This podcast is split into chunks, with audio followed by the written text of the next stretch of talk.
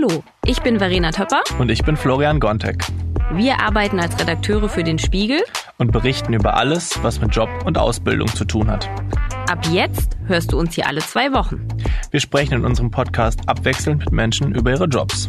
Was ist großartig daran und was nervt? Wie sind sie dazu gekommen und wie sieht ihr Alltag aus? Wir wollen verstehen, wie die Arbeitswelt funktioniert und was sich gerade alles ändert. Willkommen zu Und was machst du?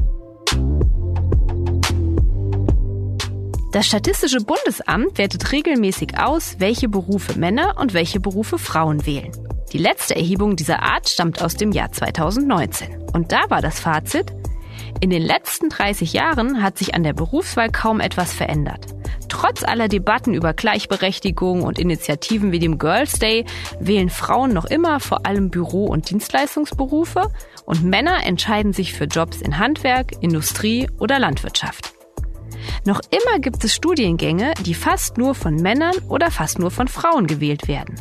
Warum ist das so? Um diese Frage zu beantworten, könnte man eine ganze Doktorarbeit schreiben. Über soziale Akzeptanz, Rollenbilder, schlechte Bezahlung. Ich möchte mich der Frage aber auf einem anderen Weg nähern und habe mich deshalb auf die Suche gemacht nach Ausreißern. Jungen Menschen, die sich für ein Studienfach entschieden haben, das für ihr Geschlecht untypisch ist. Laut Statistischem Bundesamt ist Kindheitspädagogik das Studienfach mit dem höchsten Frauenanteil. 90 Prozent. Kindheitspädagogik kann man an rund zwei Dutzend Hochschulen in Deutschland studieren. Von den knapp 4000 Studierenden sind rund 400 männlich. Und ich habe einfach mal verschiedene Kindheitspädagogen angeschrieben und gefragt, ob in ihren Seminaren einer dieser 400 Studenten sitzt. So habe ich Vincent Pilawa gefunden. Er ist 23 Jahre alt, studiert in Hildesheim Kindheitspädagogik und jobbt in einer Kita. Er wird uns heute erzählen, warum die Arbeit mit kleinen Kindern sein Traumjob ist und wie er mit Vorurteilen umgeht. Kommen wir zum heutigen Werbepartner, den ITZ Bund. Hier bringst du die Digitalisierung in Deutschland voran. An insgesamt zwölf Standorten setzt sich das ITZ Bund für eine zukunftsfähige IT ein. Ob Zoll, Wasserstraßen, Bundestagswahlen oder andere Bereiche. Hier gestaltest du Deutschlands Digitalisierung aktiv mit. Eine gute Work-Life-Balance, ein sicherer Arbeitsplatz, vielfältige Entwicklungsmöglichkeiten und ein zuverlässiges Einkommen sind dabei vorprogrammiert. Starte jetzt durch und bewirb dich auf digitalfürdeutschland.de. Hallo Vincent, schön, dass du da bist. Moin. Du kommst gerade aus der Kita, richtig? Heute nicht. Heute hatte ich eine Vorlesung, aber gestern war ich in der Kita am Arbeiten. Das verbinde ich gerade so ein bisschen miteinander, dass ich an den Tagen, in denen ich keine Vorlesung habe, in der Kita arbeiten gehe, ja. Bevor wir jetzt darauf zu sprechen kommen, wie bei dir die Arbeit in der Kita und in der Uni abwechselt, musst du mir einmal noch mal kurz helfen. Kindheitspädagogik, von welcher Altersgruppe sprechen wir da? Also man kann generalisiert sagen, mit dem Studiengang Kindheitspädagogik beschäftigt man sich mit dem ganzen Bereich, wo man Kinder von 0 bis 10 Jahren antrifft. Also Krippe, Kindergarten, Grundschule oder dann auch Familienbildung oder das Jugendamt in Bezug auf wirklich jüngere Kinder. Die Arbeit mit Jugendlichen, dann in irgendwelchen in Heimeinrichtungen oder ähnlichem, ist dann auch möglich, aber eher nicht der Fall. Also wirklich unser Kernbereich Kinder von 0 bis 10 Jahren. Okay. Und du arbeitest nebenher in der Kita. Das hat aber nichts mit dem Studienfach an sich zu tun, sondern ist sozusagen dein Nebenjob. Ja, jetzt aktuell bin ich ja, durch die Corona-Situation an diesen Nebenjob bekommen, weil auch Fachkräfte gesucht werden. Ne? Durch die Situation sind einige auch Kita-Mitarbeiter im Homeoffice wegen Gesundheitsproblemen oder ja, Familienverantwortung und da wurden händeringend Fachkräfte auch gesucht. Und dann bin ich über das sogenannte schöne Vitamin B zu diesem Job gekommen. Und es passt natürlich. Ich studiere etwas mit, wo man mit Kindern arbeitet und dann ist natürlich die Kita auch mein Einsatzbereich und für mich dann noch zusätzliche Praxiserfahrung. Vitamin B, äh, erzähl mal, wie genau bist du da dran gekommen? Also es liegt bei mir so ein bisschen in der Familie, die Arbeit mit Kindern, weil meine Mutter ist äh, ausgebildete Erzieherin und äh, die haben, wie gesagt, in ihrer Einrichtung dann noch Fachkräfte gesucht, beziehungsweise Personal gesucht und so rüber bin ich dann jetzt daran gelangt und arbeite jetzt seit letztem Jahr im Mai dort. Immer da, wo ich gebraucht werde. Du hast es gesagt, deine Mama ist äh, selber Erzieherin, die hat wahrscheinlich eine Ausbildung gemacht, den Studiengang gibt's ja noch gar nicht so lange. Warum hast du dich jetzt gegen die Ausbildung und für das Studium entschieden? Das war tatsächlich eine Überlegung, wo ich auch beide Seiten so ein bisschen betrachtet habe. Ähm, man muss dazu sagen, die Ausbildung geht vier Jahre, wenn man den kompletten Erzieher machen möchte. Das Studium dauert jetzt nur drei Jahre, also sechs Semester. Und viele Inhalte überschneiden sich tatsächlich auch. Das habe ich immer mit ihrem Austausch auch so erlebt, dass es da einige Sachen gibt, die sich überschneiden, wo sie gesagt hat, ja, das kenne ich auch, das hatten wir jetzt auch im ersten oder zweiten Jahr. Aber der Fokus auf dem Studium liegt einfach nochmal da, dass viel mehr Themen viel breiter und viel tiefer behandelt werden. Bei uns dreht sich der komplette Stundenplan wirklich nur um sämtliche Bereiche, die mit der Arbeit mit Kindern zu tun haben. Und für mich war das Studium einfach attraktiver, weil ich nach meinem Abitur auch etwas mit diesem Abschluss machen wollte und es mir die Möglichkeit gibt, dieses Studium, dann mich auch noch weiterzubilden. Ich könnte theoretisch noch meinen Master anhängen an meinem Bachelorstudium, aber einfach auch mit dieser Berufsbezeichnung Kindheitspädagoge stehen mir auch die Türen offen zu Berufsfeldern, die für Erzieher jetzt eher durch viel Berufserfahrung dann, durch eine langjährige Karriere erreichbar sind oder eben auch nicht erreichbar sind, zum Beispiel die Arbeit in der Forschung oder die Arbeit im Jugendamt. Und es gibt auch viele Stellenausschreibungen, die Kindheitspädagogen als Leitungen schon suchen und das ist natürlich dann ein perfekter Einstieg in das Berufsleben. Okay, und wie kann man sich das, das vorstellen? Also wie sieht so ein typischer Studientag bei dir aus? Also ich vermute so, so klassische Sachen, weiß ich nicht, welche Lieder singe ich jetzt im Morgenkreis oder so, werden wahrscheinlich eher nicht auf dem Stundenplan stehen. Was besprecht ihr da so? Dieses Klischee habe ich äh, tatsächlich auch schon öfter gehört. Die, die studieren etwas Pädagogisches, etwas Soziales, die tanzen den ganzen Tag nur in der, im Kreis herum und singen Lieder. Aber äh, das ist wirklich ein Klischee, wo ich auch gegen kämpfe, weil es einfach nicht stimmt. Klar gibt es in manchen Situationen und Fächern, zum Beispiel der Didaktik, wo wir uns mit den einzelnen pädagogischen Feldern beschäftigt haben, auch Momente, wo wir Dinge mal ausprobieren, zum Beispiel zum Thema Naturwissenschaften und Technik, wo wir dann auch einfach mal ja mit Naturmaterialien eine riesige Murmelbahn bauen und dann einfach erleben, wie das so ist. Aber der Hintergrund dann, der dann halt auch diesen Aspekt ausmacht, ist, wir machen das nicht zum Spaß, wir machen das, um diese ja, Erfahrungen greifbar zu machen, um sie selbst wirklich zu erleben und dieses Erlebte dann am Ende zu reflektieren, um aus dieser Reflexion dann ja die Quintessenz zu ziehen, was ist jetzt so wichtig an diesem Erlebnis?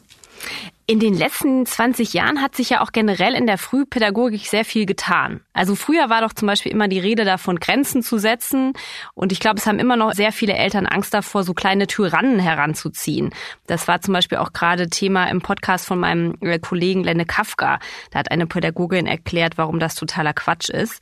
Das erinnert mich dran, ich hatte auf der Homepage von deiner Hochschule habe ich ein Video gesehen mit einem deiner Professoren.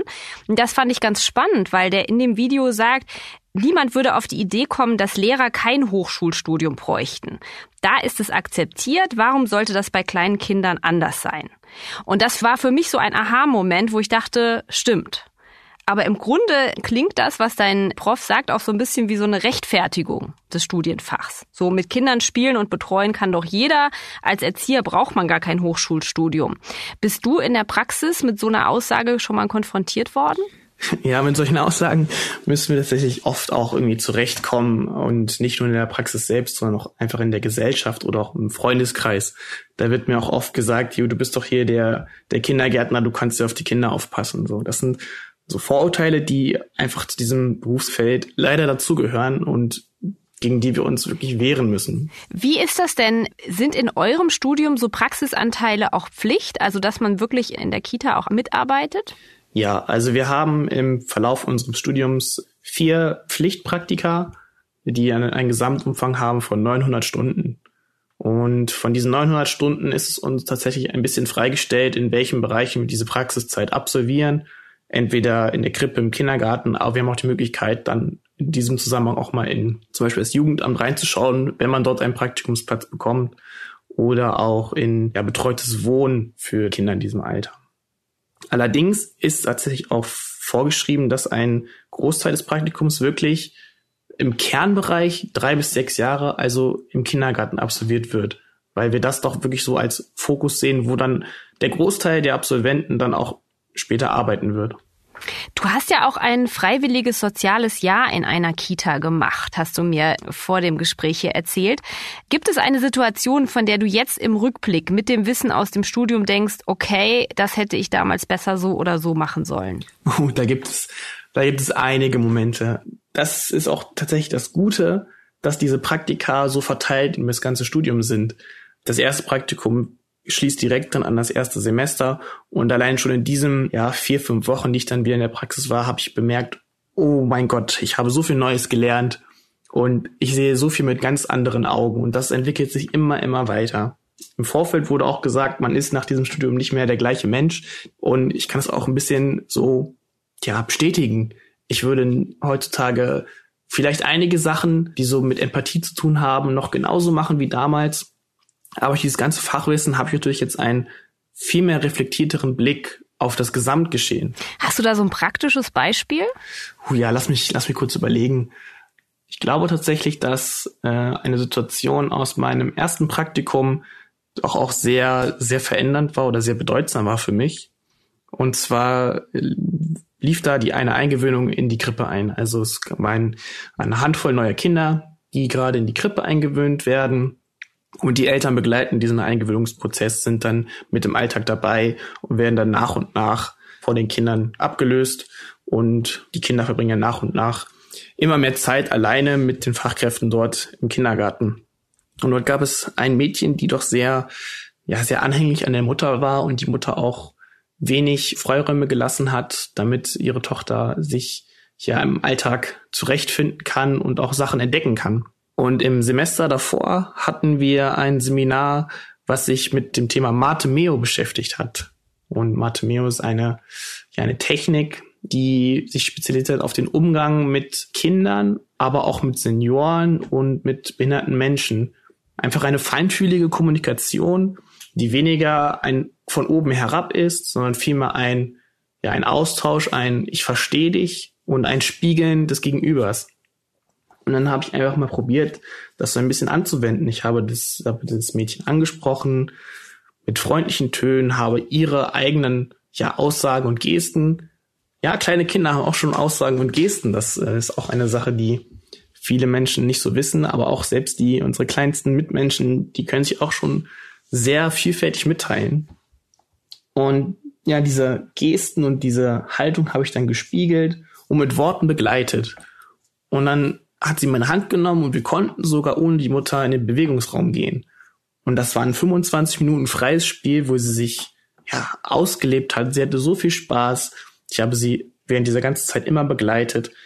Und danach ist sie dann wieder zurück zur Mutter gekommen und ist sie direkt in die Arme gelaufen, was auch total in Ordnung ist. Ja, das Kind hat gerade eine große Erfahrung gemacht und muss dann wieder zurück zum sicheren Hafen. Das ist vollkommen normal und auch sehr gesund für das Kind.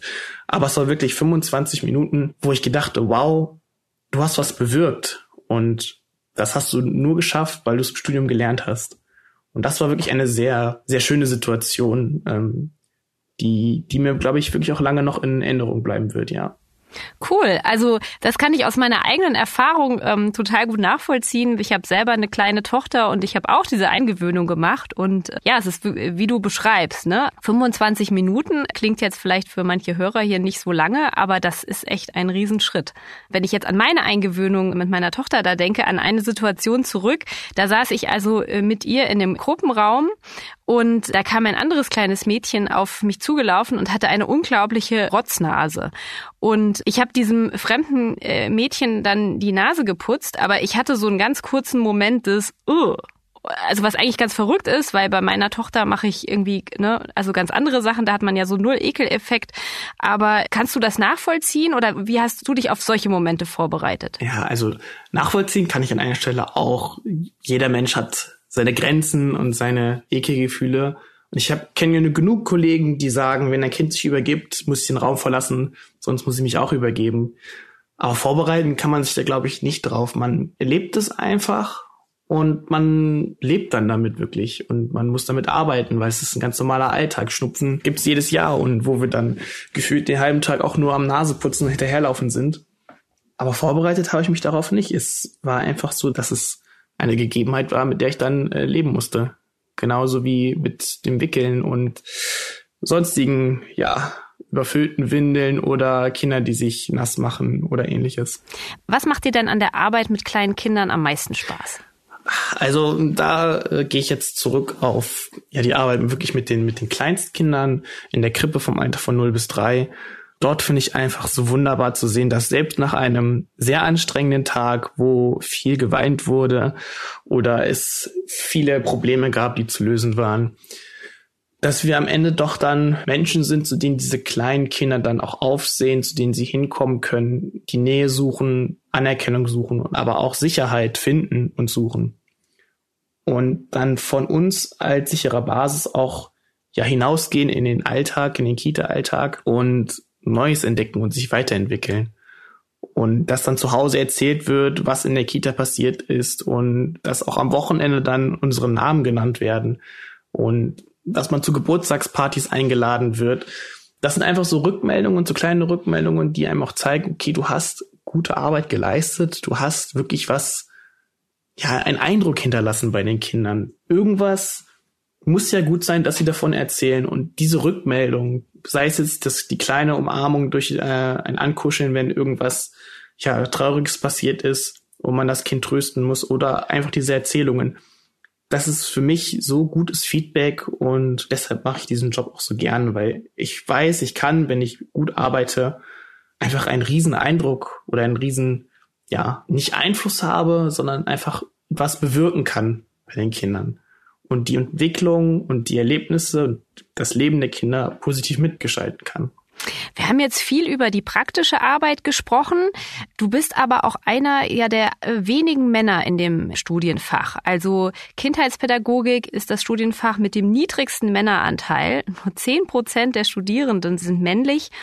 Und ich habe vor vielen Jahren mal für einen Artikel einen Tagesvater interviewt und der hat mir erzählt, dass er auf dem Spielplatz manchmal gefragt wird, sind das alles ihre Kinder?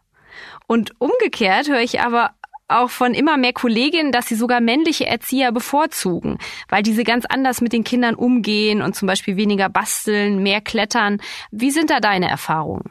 Also diese weniger basteln, mehr, mehr klettern Sachen sind da auch wieder Klischees. Die mögen in manchen Fällen auch zutreffen.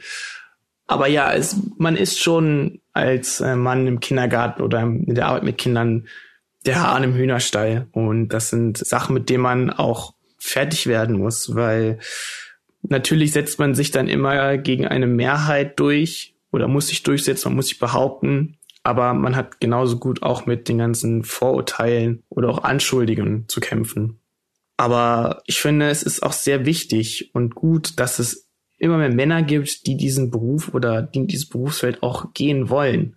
Weil es stimmt schon. Es ist nicht immer so, dass Männer jetzt direkt weniger basteln und mehr klettern, aber ihr Umgang, ihre Handhabe und ihre Ansichten sind natürlich schon, schon anders. Und genauso gibt es auch Erzieher, die dann super gerne ja basteln oder auch handwerken, aber dann einfach einen wesentlich anderen Blick auf das Ganze haben, wie zum Beispiel die Kollegin. Und es ist einfach wichtig, dass wir einfach diese Vielfalt haben in der Kita, dass wir sowohl weibliche als auch männliche Vorbilder dann quasi repräsentieren können.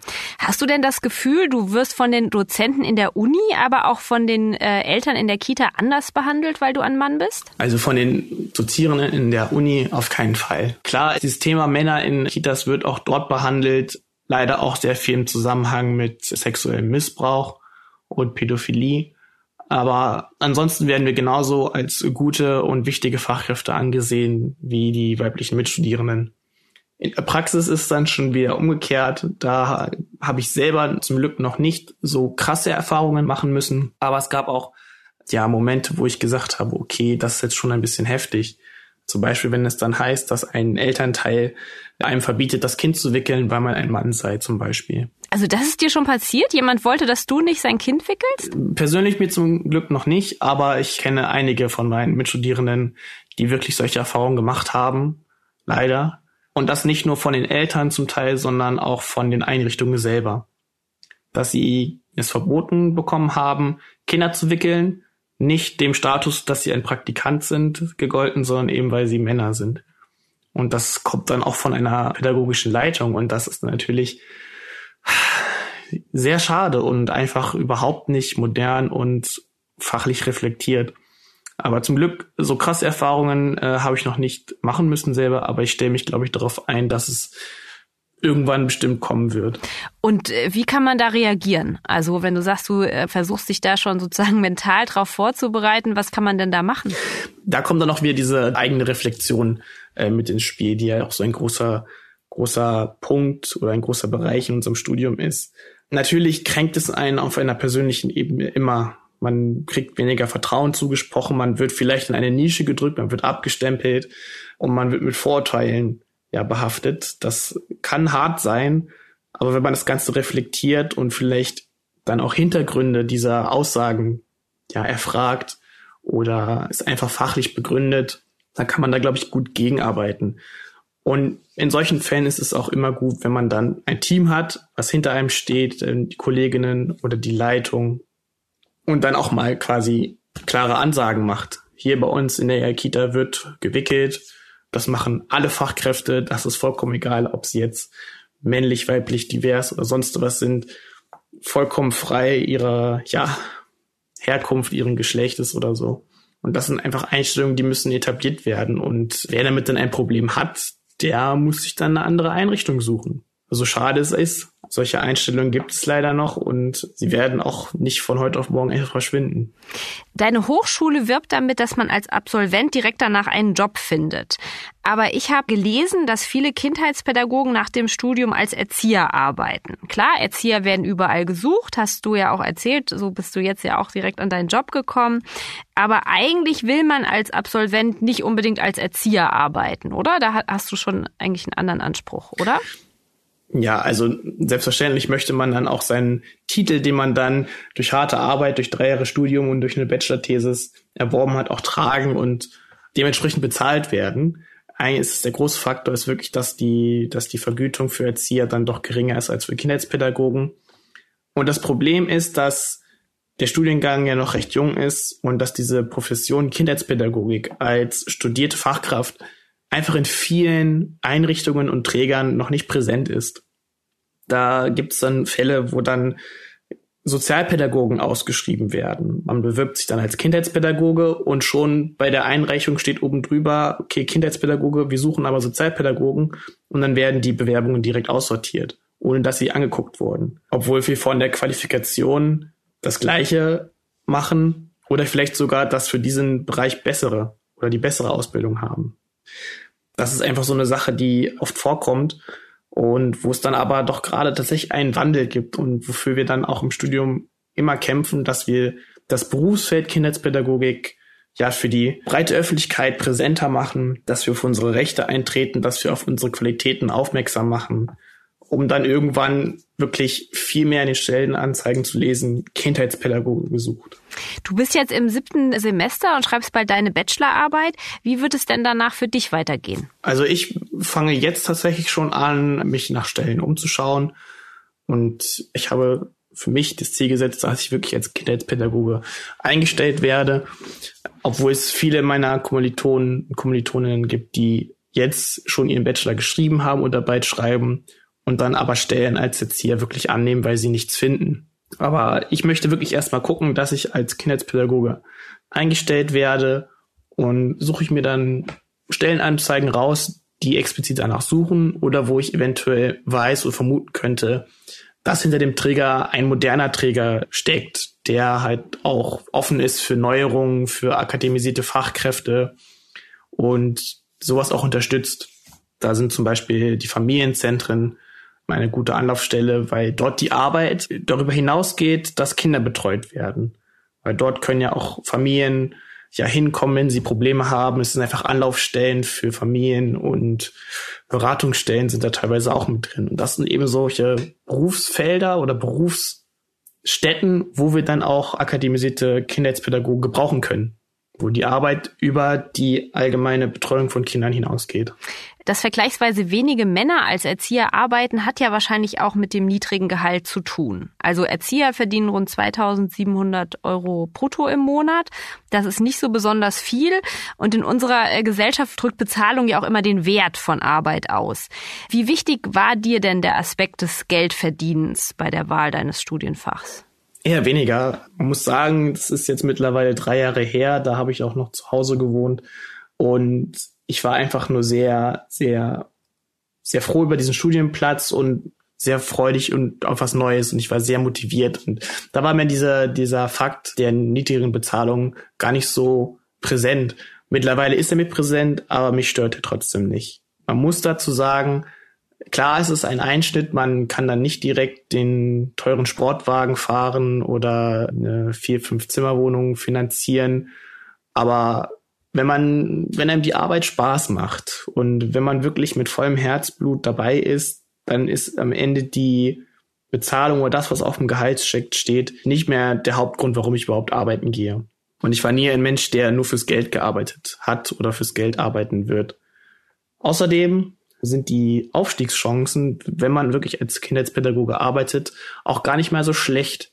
Die Bezahlung für den Kindheitspädagogen an sich ist, glaube ich, im ja, Tarifvertrag des öffentlichen Dienstes schon drei oder dreieinhalb Stufen über dem eines Erziehers und die Aufstiegschancen, je nachdem, wo man dann noch arbeitet, sind dann auch recht gut. Und mein persönliches Ziel ist es, irgendwann dann von der Praxis der Arbeit mit Kindern vielleicht mal in eine Leitungsposition zu gelangen, um dann meine Ideen und Werte auch dann an ein Team weiterzugeben und zu vermitteln und dann was aufzubauen und zu leiten. Also zum Beispiel so als, als Kita-Leiter. Genau, als Leitung einer, einer Kindertagesstätte. Und dort gibt es tatsächlich dann auch weitere Aufstaffelungen, je nachdem, wie viele Betreuungsplätze man anbietet und ob man jetzt eine Verantwortung hat für Inklusionskinder oder ein integrativer Kindergarten ist. Und da kann dann, wenn man dementsprechend dann Leitung ist von, sagen wir mal, im Kindergarten mit über 100 Plätzen mit Integrativbetreuung, dann verdient man auch schon mal 4.000, 4.500 Euro brutto im Monat. Jetzt im Studium hast du ja wahrscheinlich noch weniger, noch deutlich weniger Geld zur Verfügung. Aber hast schon gesagt, jetzt wohnst du nicht mehr zu Hause. Ähm, hast du Tipps zum Umgang mit wenig Geld? Also ich wohne tatsächlich noch zu Hause, aber bin jetzt auf Wohnungssuche, weil ich mir jetzt durch die Arbeit auch was angespart habe. Es kommt dieser Auszug. Und ja, BAföG ist immer eine gute Idee. Und bei uns in der Uni hatten wir das Glück einer sehr guten Mensa, wo man dann auch für 2,50 ein super Mittagessen bekommen hat. Und ja, man schränkt es dann einfach ein, ein bisschen ein. Aber das Einschränken heißt nicht, dass man dann keine Lebensqualität mehr hat. Es gibt immer diesen Aspekt des armen Studenten. Aber das stimmt einfach nicht mit BAföG oder wenn im Nebenjob kommt man dann auch über die Runden. Das ist kein Problem. Und ich bin tatsächlich auch ein Fan von dem nebenher arbeiten, weil jede Arbeit, die du auch während des Studiums machst, ist praktische Erfahrung. Du arbeitest nicht fürs Geld, du lernst Menschen kennen, du lernst Arbeitsweisen kennen, du erlebst etwas. Und das ist immer Erfahrung, die du dann einfach auch gebrauchen kannst.